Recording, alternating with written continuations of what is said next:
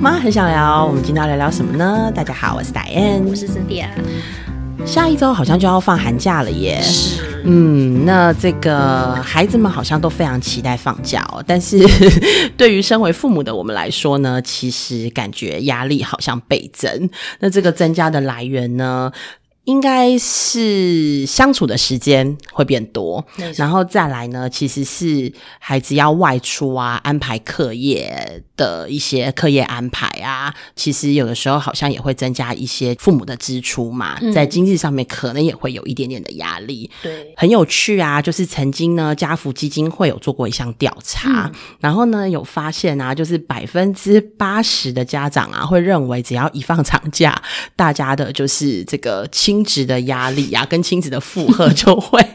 突然噔直线上升，飙高。对，那在这个飙高的情况会发生什么样的状况呢？其实这一个研究也很特别哦，他有提到就是说，有百分之四十四的家长啊，就会更容易对小孩子发脾气。嗯，然后呢，百分之三十八的家长啊，其实会非常容易跟孩子就直接发生了直接性的冲突，所以还蛮多的诶，三乘八的亲子。之间会产生冲突，所以啊，这个时候呢，就要请 Cynthia 呢来帮我们 聊一下，就是在这个长假的时间啊，妈妈要如何备战，对不对？因为你其实有很多年的这个备战经验，然后也有很多年的执行经验，这应该是生存法则吧？对不对？放长假，爸妈如何生存下去？对对对，我先讲一下我这个很粗浅的，好了，我这个粗浅的时候，因为我小朋友都小嘛，一个四岁，一个两岁。对，然后呢，这其实也不是长假，我觉得连那个周休二日啊，我发现呢，只要让小孩子留在家里，发疯的会是父母。对对，然后小孩子好像就是你永远觉得这时间你该睡觉了吧，你应该累了吧，但是他其实就不累啊，所以他就不睡。所以呢，其实那个亲子的冲突啊，跟就是妈妈的情绪，这真的会就是飙高。所以我现在呢，就是只要是周休二日，就一定会带他们出门，一定要到外外面去，然后跑一跑啊，跳一跳。嗯，那放长假呢？因为其实幼儿园也还好，幼儿园的长假其实不是很长，对，大概三天一个礼拜，就以我们的幼儿园来。说啦，所以大概这个时间点，我们就会安排一个就是外出的行程。嗯，不过啊，这就来了，为什么我刚刚就提到了，就是那个经济上面有负担呢？就我老公常常说，你每次啊，就是三天啊，一个礼拜，一个三天，你就会把它安排就是五天的行程，他的荷包就会失血。好不过，这是我就是很粗浅的经验分享，对。但因为我想，可能有的家长也不是那么容易的可以请假嘛，随随便便请个三天五天。所以我想说，来 Cynthia 或许可以有一些很不错的，就是经验值，然后可以分享给大家。那我开始前，我要来先问一下达燕啦，因为达燕呢有一个特殊的地方是，她是一个职业妇女，就是她跟她先生两个都要去上班，全职的上班。那她很幸运是她家里有爸爸妈妈可以帮忙带小朋友嘛，在他们去上班的时候。时候所以我来先问一下达燕说，那如果可能没有办法安安排长期的假期，或者是可以把小孩送去上很多很多的课的时候，那爷爷奶奶在这段时间可以做一些帮助吗？我觉得爷爷奶奶是可以的，然后爷爷奶奶也是有意愿的，但我们家的情况比较特别，因为我们家其实平常在家里应该算是一个，就是爷爷奶奶其实要带四个孙子，四个就是有点像是小型的托婴中心，对对对。对，然后保姆哎，对，然后呢，这四个孩子呢的年纪又非常近，因为我弟弟有两个小孩，然后我两个小孩，然后我们基本上是接着生的，一年一个，对，唯一我最小的孩子也跟就是第三个孩子。只差两岁而已，所以其实小朋友是年纪很近，嗯，因为爸爸妈妈又不是就是很专业的保姆嘛，所以就是我觉得他们带第一个的时候啊，就是哇很有精力哦，很欢喜。但是我我的小儿子是最小的，我发现其实我那时候要生小儿子的时候，我已经不忍心请他们或要求他们要帮我带了耶。要不是我的爸爸说他还可以的话，其实我是真的觉得我想要去托保姆。那个原因是因为我发现我爸就是。变老了，嗯，累了，对不对？对，累了。我觉得连续就是每年都要带小孩，还有其实带小孩真的有蛮多的限制的。我爸爸是一个很喜欢跟朋友聊天，然后往外跑的人。他退休之后啊，其实就是常常会有一些跟朋友的聚会啊，还是什么。但是因为带小孩，他必须要推掉这些聚会，尤其当小孩还小的时候，或是肠病毒好发起的时候，基本上他们还是要以求孩子的健康为主，会待在家里。好，但回过头来就是。是我的爸爸妈妈常常会跟我的孩子做一些什么呢？其实我蛮感谢他们的，就是如果我今天帮孩子安排了一些课，他们其实是会愿意接送他们的。然后我妈妈也会陪着我的小孩子，例如说去亲子馆玩啊，因为在家里我觉得刺激还是有限啦，所以我觉得他很愿意是带小孩子出去。然后天气好的时候，基本上每天呢，他们都会带他到公园。那我觉得跟阿公阿妈在一起啊，其实也有一个非常好的是，其实父母可能没有办法给予的，在日常生活上面的，就是学习啊，跟刺激，其实我觉得也蛮多的。嗯，我的孩子渐渐大了之后啊，尤其像我第四个小孩大了之后，就没有再更小的小孩了嘛啊，然后大的也都去幼稚园了，所以阿公阿妈呢，其实在平常只需要照顾一个两岁，就是大概一那时候一岁半两岁的小朋友，就是我小儿子。嗯，他们其实慢慢可以带他，就是又去串门子了。嗯，然后呢，我爸爸有一个朋友是药剂师，然后自己开了一个药房，然后我的小孩啊，就会到他的药房里面啊帮忙卖东西。哦，对，那大家一开始会让那个，对对对，一开始其实会让就是那个那个药剂师爷爷啊有一点烦恼，因为他会把他的柜子里面的药全部拿出来。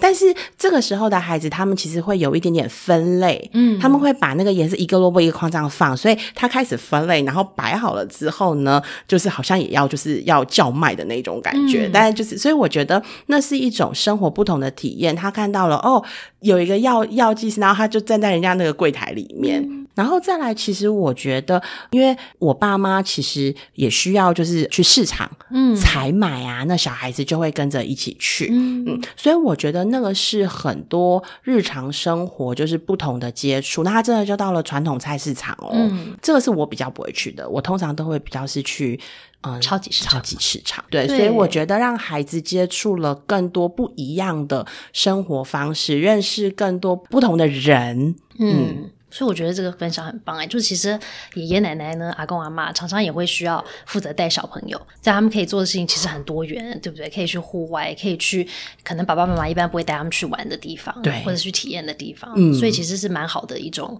不是亲子，它这个就是叫做祖孙，对祖孙的一种不同的互动。我觉得是也是很，其实也是很难得，因为现在有办法可以跟自己的长辈一起相处的机会其实很少，很少，很少。但代间教养其实现在也，如果在我之前服务的对象里面啊，代间教养在都市区其实有慢慢增高的比例哦，就是三代同堂的居住。其实内湖也很特别，我之前在户政事务所呢，登记结婚的人有三分之一婚后会跟长辈同住。嗯嗯，所以其实这个趋势可能也在改变，对不对？家庭的组合也不太一样。嗯，然后女性就是妈妈的。爸爸妈妈其实也很愿意带，就是外孙的，嗯，像我们家一样。对，我觉得任何长辈好像都很想要跟小小孩在一起。我可以想象，现在我自己成了妈妈之后，我也可以理解，我以后当奶奶或者是外婆的时候，我可能也会很想要。跟小朋友相处，因为跟小朋友相处就是充满了活力嘛。然后当我自己的生命可能已经有点你知道活力变低的时候，嗯，是有差别。嗯，我妈很有意思啊，她那时候就是迎来第一个孙子的时候，她在迎来之前都会告诉我们说，以后小孩自己带哦，以后小孩自己带。结果真的第一个孙子来了之后啊，她每天就是一定要跟孙子相处，然后甚至想要把孙子就是留在。自己的家里睡觉，嗯，然后呢，到公司去啊，因为他们公司会有护理师帮他量血压，然后就说：“哎，你最近血压很不错哦。”嗯，他说：“对我只要看到我的孙子，我的血压都不会高。”对呀，所以我觉得这个就是。爷爷奶奶或者阿公阿妈跟爸爸妈妈不一样的地方，刚刚我们提到说，小朋友如果放假在家，爸爸妈妈的压力指数啊、血压全部都飙高，但是爷爷奶奶看到小孩都不会血压飙高，他们都会好开心。所以这个就是我们要善用我们家里的长辈资源的地方，对不对？当你的小孩放长假的时候，他们其实是一个很好的 resource。虽然可能我觉得他带小孩的方式跟我们一定可能会有一些不同的地方，然后很多人会抱怨说：“哦，我的小孩可能已经在家建立好很好的规则，什么巧克力不能吃。”甜食不能乱吃，零食不要乱吃，然后到爷爷奶奶家就整个大解放了。但是也没有关系，偶尔他会有一些些这种体验也好，也是对他来说，就是像那时候我们幼儿园的园长有分享，他就说，你知道很多爸爸妈妈就跟我讲说，我的小孩不可以吃冰淇淋，他去爷爷奶奶家之后就疯狂的吃冰淇淋，然后他就说这该怎么办？然后园长就说，我跟你说，你不要太紧张，这件事情其实对你小孩说是一个很美好的事。他说有一天他长大成人的时候，他回想他童年的那种美好回忆，就。当他可能人生里面在经历一些不开心的事情的时候，他永远会记得他在很小的时候，他跟他爷爷奶奶或是阿公阿妈曾经共享了这样一个非常快乐的冰淇淋时光。他说是他长大之后都会记得的。所以说你就不要纠结了，爸爸妈妈，你就让他去，然后你就知道他去那边可能跟爷爷奶奶、跟阿公阿妈可能就会吃你觉得不 OK 的，或者做你觉得可能不太 OK 的事。当然有一些底线，就是说如果有些事情真的觉得太危险，或者是说真的很不适宜、适当的，你可能就要跟爸爸妈妈沟通一下，不然的话，是不是你就让他们去吧？这样子。所以我觉得这是一个蛮有趣的事。嗯，对，那这样真的就不需要纠结啦，因为这样子就回扣到我们以前在做成人工作的时候，常常其实是会讲到，就是你小时候的这些美好的经验啊，其实是你就是在遇到你人生挫折的时候，如果你可以想到，那是一种就是很正向的鼓励，对，一种正能量嘛，可以陪伴你的，在你很人生可能走在灰暗的一种状态的时候，你可能会有一些正向的能量，可以让你再回来这样子。OK，好，所以第一个呢是可以善用，就是祖父母或是外祖父母的资源。对，嗯，那如果没有怎么办呢？好了，那像我自己就是可能没有常常让我的爸爸妈妈或是我的那个公公婆婆在帮我带小孩，这时候怎么办？所以这是我的我自己的备战策略，就是一定不能把小孩留在家啊，因为妈妈自己受不了。我觉得是因为。那个压力真的变大，然后加上耐心，我自己不是一个耐心很好的妈妈，所以如果短时间的相处，然后我的耐心其实是可以维持的很好。可是如果一整天的，就是一直在消磨我的耐心的时候，我到某一个点可能就受不了，因为他一直在家的时候，我就没有那么多时间去做我自己的事。因为我觉得我自己调节压力的一个很大的方法，就是我有一天里面有一段时间我是做我自己的事的。所以呢，一般的时候他们去上学，我就做自己的事啊。我可能去上班，我去工作，然后我可能看书上课。放空，对不对？看剧都没关系，总之就是做一些我自己想要做的事。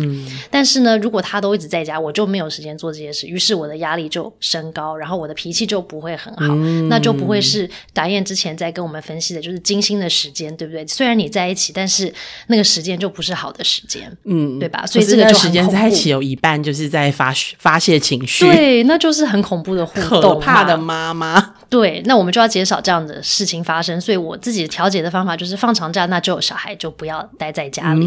但是呢，我觉得很幸运的事情就是现在啊，真的有很多不同的这种课程，要么是夏令营或者冬令营也好，或者是一些单堂的课程是。有选择真的比以前多好多好多。那我知道，大概我小孩可能幼儿园的时候，我觉得我算是一个比较懒惰的妈妈。我就是选定某一个夏令营或是冬令营，然后他们可能就会在那个地方待个一个两一两个礼拜，同一个点，然后两个小孩可以去同一个地方。他们如果因为他们差一岁半，所以有时候他们是可以在同一个班，有时候他们年龄不一样，他们要拆两个班，但是他们其实都在同一个地方。所以我只要接送去同一个点，而且我一定会选择那种全天的，就是 早上送去，我下午再来接你的那种，就有点还是像幼儿园，只是送到。不同的地方去，对，那我就在那段时间我就不用担心了。只是我们家的爸爸呢，就相对比我用心很多。就是对于课程这件事，他就觉得说，小孩慢慢长大，其实他是可以根据每个小孩的兴趣，你去帮他安排课程的嘛。所以他真的就会花比较多时间去想说，哦，那弟弟可能喜欢唱歌，我们帮他找一些唱歌相关的课；姐姐喜欢可能做手工缝纫，那我们就帮他去找这方面的课。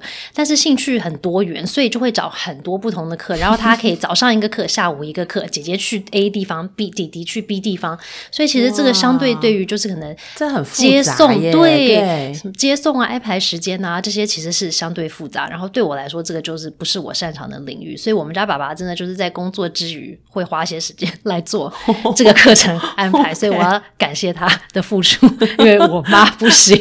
好，那这时候就要讲说，那我们家小孩送出门到底是去了哪里呢？嗯，那当然，刚刚我们提到说，很多这些多元的课程真的是很好的选择。只是如果没有办法送小孩长时间去上课，可能因为金钱的考量，或者是说，可能你真的没有想要小孩这么长的时间都不在家，那你可以怎么办呢？今天就可以来分享一下，说假设小孩真的有过没有一长时间都在外面上不同的这些课程的时候，可以在家做一些什么事情，然后妈妈又不会你知道 go crazy，对不对？那我觉得我们家小朋友其实一般的时候，我们家小朋友就是在没有放假的时候，他们两个的课程其实比我还要忙，就是他们下课了之后，其实还有课后课啊，然后周末还有一整天的不同的课程。但我们这个后续，我觉得我们可以再开一集有关于聊聊 到底小孩要上多少课跟。要不要这么忙的一个？哎，我我也想知道，因为我最近开始尝试在那个养乐多下课之后，然后帮他安排一些课。然后昨天呢，大概是他第一次做这件事情吧。嗯，然后我就发现，我就在外面等他呀。然后我就发现他就是做一做，大概二十分钟之后吧，那堂课大概五十分钟。嗯，二十分钟之后，他就跟老师说：“老师，我累了，我想要回家去睡觉。”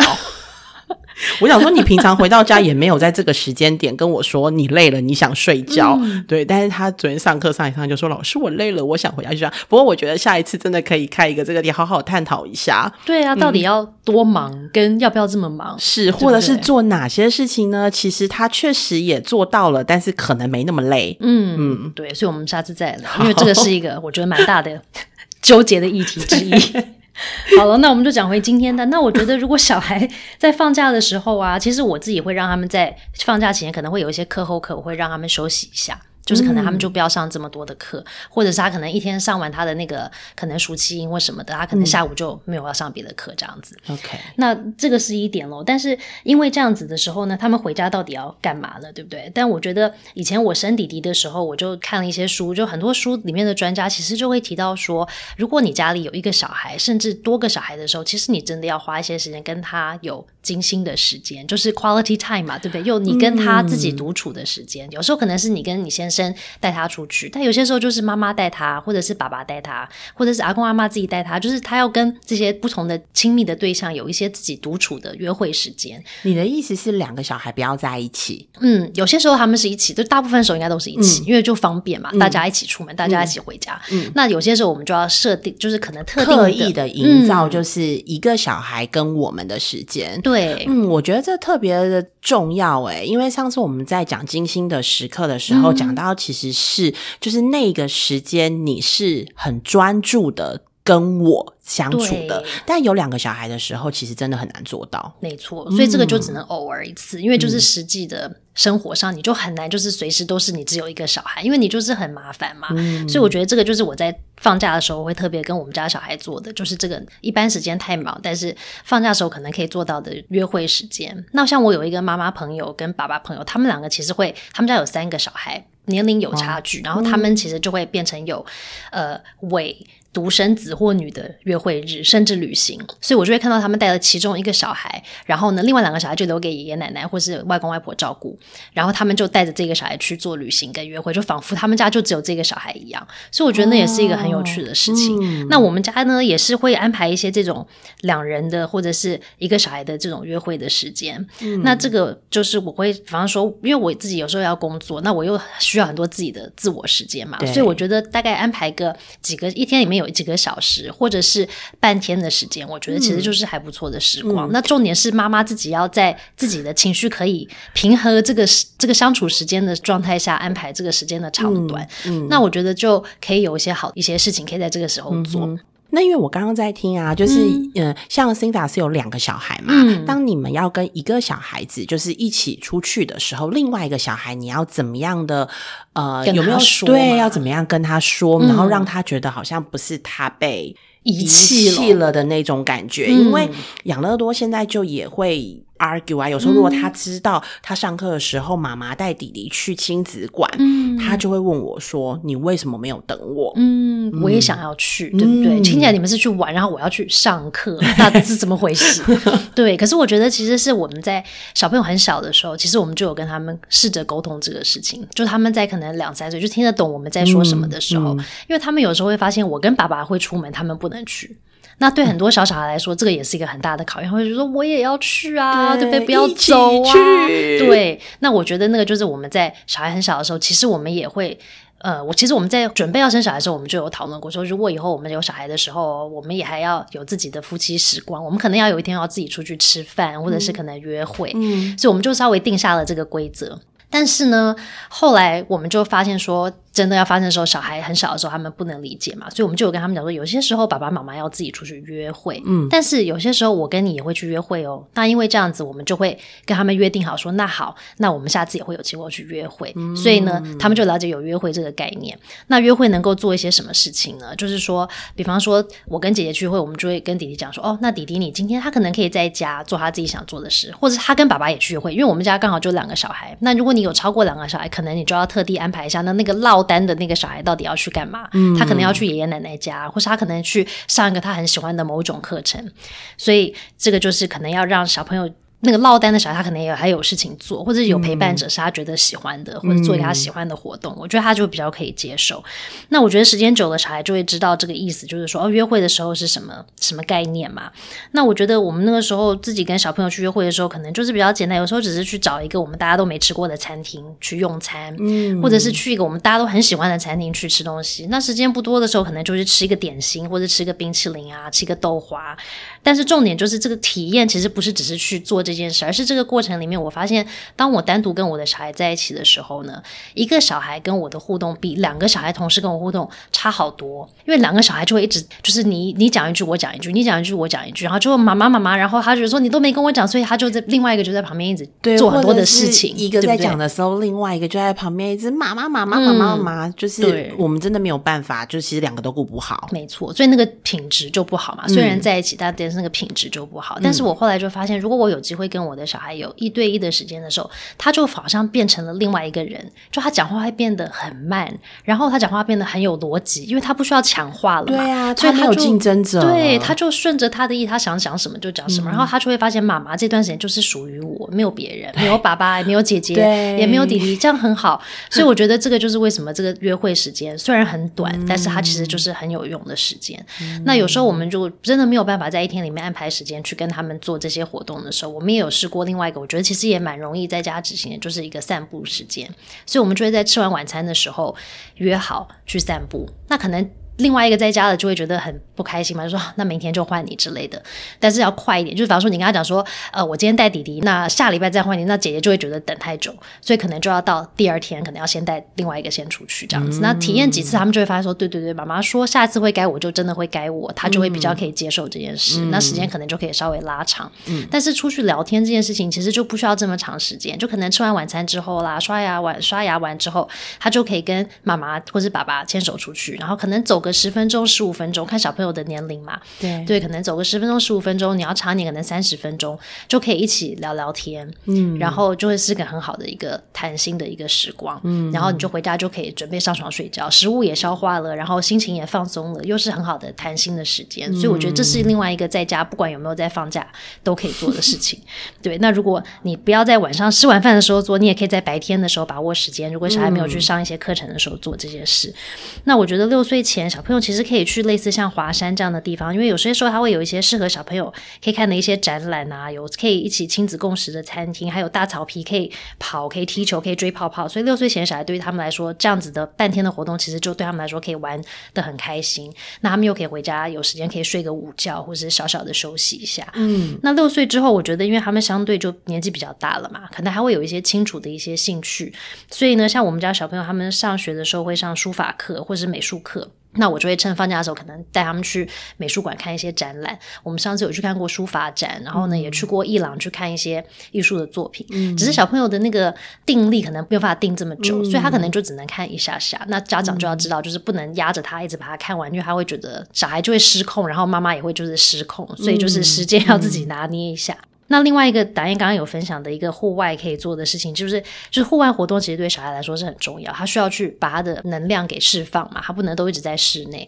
所以呢，就可以做一些在外面跑跑啦。可能有喜欢滑直滑直滑直排轮的，可以滑直排轮，或是滑步车的，骑脚踏车。那我自己不是那么爱那种户外的那种真正的运动，就是可能就是像打篮球、踢足球这些呢，就是可能家里的其他像爸爸啦，或者大哥哥啦，喜欢做这些活动，就可以带小朋友一起去做。嗯，那很多。多上班的爸爸妈妈，因为时间真的非常有限，所以呢，真的就是只能在一天里面呢，把握一些一些小小的时段，跟小朋友做一些活动、一些事情，对，然后再就是真的要好好的善用家里的现有的这些可以帮忙照顾小朋友的资源。嗯，所以第二个其实是不把小孩留在家里。然后呢，或许可以帮小孩安排一些课程，嗯，然后或者是带小朋友去一些博物馆呐。那我觉得刚刚其实听到一个我自己觉得蛮受用的，是呃，有的父母可能会不知道说，哇，那我应该要带小孩，如果要外出，我也有时间带他外出，但我真的不知道我应该要带他去哪里，或是帮他安排什么样的课，什么样的课比较好。我觉得除了就是可能身边有很多朋友可以请教之外啊，那我刚刚其实听到了，就是呃，Cynthia 的先生其实是会帮。孩子就是克制化，嗯。嗯，他的就是喜欢的事情嘛，所以多观察孩子就是喜欢做哪些事情，可以有这样子课程的安排，这样比较不会有就是，例如说我今天帮你安排钢琴课喽，你要去，然后小孩就说我不想，我不想去，然后回来因为他又没兴趣，他也不想练习，但是为了下一次要交功课，你还得练习，那这样其实又造成亲子冲突嘛。然后再来，我也听到一个就是我自己觉得很棒的部分，就是如果我们知道孩子在学校或是平常在呃没有放假的时候，他们喜他们在上的课程，你刚刚提到就是书法课或者是美术课，那就会带他们去美术馆，或者是有哪里在展书法的作品，其实是做一个就是学校教育的延伸。那我觉得，哎，这其实。如果从这个角度出发，好像还蛮多的。其实我觉得我们相较在台北是蛮幸福的，有很多的资源，然后很多的展览，很多的展览。绕舌，对，OK，所以真的就有很多很多的选择了。嗯，那再来就是，如果你真的必须要跟小孩在家，比方说我们刚刚讲很多户外活动，可是下大雨，那你又不能去，怎么办？那其实在家呢，跟小孩也是可以做一些事情的。然后很多爸妈就会讲说，不是就说在家压力很大吗？那在家该干嘛呢？对不对？可是其实在家，如果你发现你的小孩如果很忙碌在做他有兴趣的事的时候，他真的就比较不会捣乱，或者是他就不会做一些事情。让我们觉得很冒火，所以就要想一些事情可以跟小孩在家做啊。那例如我们家小朋友刚刚讲到，就是一般的时候其实很忙碌嘛，所以他们呃在家里的时候呢，其实他们只能做一些呃责任分里面有一些事情还要做的，是本来就要做，比方说他收他自己的衣服啊，或者是说自己呃的厕所的那个环境，他要把比方说毛巾要挂整齐啊，这些更换毛巾。但是就是一些比较没有那么多的事，因为他们太忙了。那但是呢，一般放假的时候，其实他们就可以被邀请在家里一起做一些他们一般在上。学日子太忙碌，没有办法做的家事，可能他很很感兴趣。例如，我们家小孩不知道莫名的非常爱吸吸尘器，所以呢，他们就会一起。吸尘吸尘，我们家吸完之后拖地，有时候也蛮感兴趣，他们也会拖地。然后姐姐特别爱喜欢擦我们家的沙发，我也不是很确定，但她非常爱做这件事，所以她就会拿一个抹布，然后擦沙发。但是那个沙发因为布料有纹路，她就要喜欢把它顺到某一个纹，对她来说就会觉得啊，这样子看起来很舒服，都是同一个方向。所以就是可能也可以邀请小朋友做一些他一般没有空做的一些有趣的家事。然后呢，但他可能这个维持不久，那你就要再想一些别的事给他做咯。那六岁的小孩，我觉得呢。另外一个我们在家做的就会是自己房间的大扫除，因为一般时间很忙嘛，包括我们自己生活太忙碌就没时间做扫除，就可能东西就堆积啦，到处塞放啦。之后有空再说。对，那我觉得我们就会趁机跟小朋友在放长假的时候做他自己房间的大扫除，那他们就会有柜子嘛，柜子里面就会塞满东西，所以我们真的就会有一个一起清理房间的一个仪式或是一个过程，然后呢，我们就会有断舍离的练习，就是有些东西你不需要，那你就跟他说再见；有些东西可以延续送给别的小朋友的，那我们分另外。一点，那剩下我们自己原本要保留的东西，我们就可以来归类啊，然后把它收回去。所以那个也是我们一般放假会做的事。嗯，那再来就是大家，我觉得大部分小朋友都很爱做的就是烹饪，就是煮东西这件事啊。只是我觉得六岁前的小朋友呢，当然就不能做这么复杂的这样的工作，他可以做一些比较步骤简单的，类似像做松饼啊、饼干，或者是用吐司来做小披萨，就是把